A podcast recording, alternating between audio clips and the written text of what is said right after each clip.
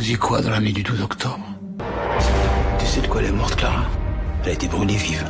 Dominique Moll, bonjour. Bonjour. Pour la nuit du 12, vous êtes inspiré d'un livre enquête de Pauline Guéna. 18.3. 18.3, une année à la PJ.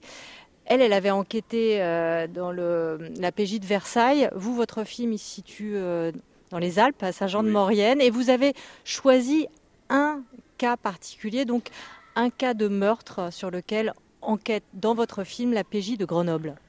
C'est ça. Enfin, euh, Pauline Guénin, elle a passé un an en immersion à la PJ de, Versailles. Donc, elle parle de différentes enquêtes. Et la dernière enquête dont elle parle est celle qu'on a choisie pour le film. Ce qui m'a plu dans la façon dont elle racontait cette enquête-là, c'était la façon dont euh, un des enquêteurs, Johan, devient obsédé et hanté par cette enquête qu'il a du mal à résoudre. Et elle raconte comment un crime, une enquête peut toucher euh, intimement un enquêteur et comment il se débrouille euh, avec ça, euh, ce que ça génère comme frustration, comme colère ou autre. Ce crime, c'est le meurtre d'une jeune femme, une jeune fille même.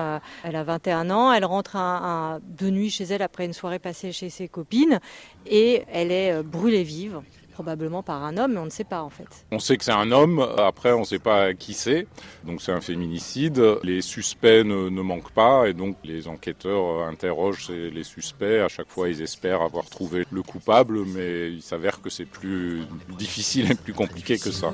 En tout cas c'est toujours les femmes qu'on fait brûler, hein. commencer par Jeanne d'Arc et puis toutes les sorcières. Et Dominique Moll, au tout début de votre film La Nuit du 12, vous précisez qu'en fait cette enquête n'est pas résolue. Oui, c'est une donnée de départ, c'est ce qui m'intéressait dans cette enquête. C'est vrai que dans le code du polar, quand on commence par un meurtre, on a l'habitude de livrer l'assassin au spectateur à la fin. Et nous, ce qui nous intéressait, c'était justement de voir ce qui se passe quand l'enquête n'aboutit pas, comment les enquêteurs gèrent ça et aussi comment ils réagissent par rapport à cette violence dont ils sont témoins. Vous ne trouvez pas ça bizarre, vous, que ce soit majoritairement les hommes qui commettent les crimes et majoritairement les hommes qui sont censés les résoudre? Je sais pas. C'est quoi cette obsession à vouloir cramer les filles? Pourquoi vous êtes tous à fantasmer là-dessus?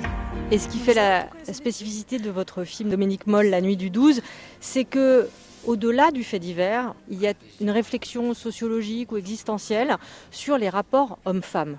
Et c'est ce qui va d'ailleurs frapper l'enquêteur le, euh, Johan.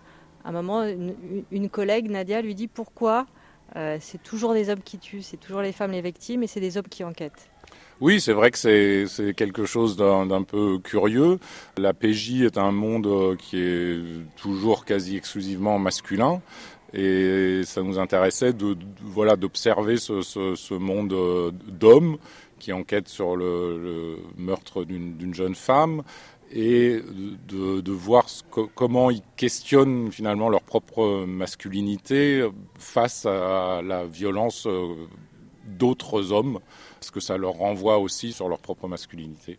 Dominique Moll, merci. Je rappelle le titre de votre nouveau long métrage, La Nuit du 12, qui sort ce mercredi sur les écrans français.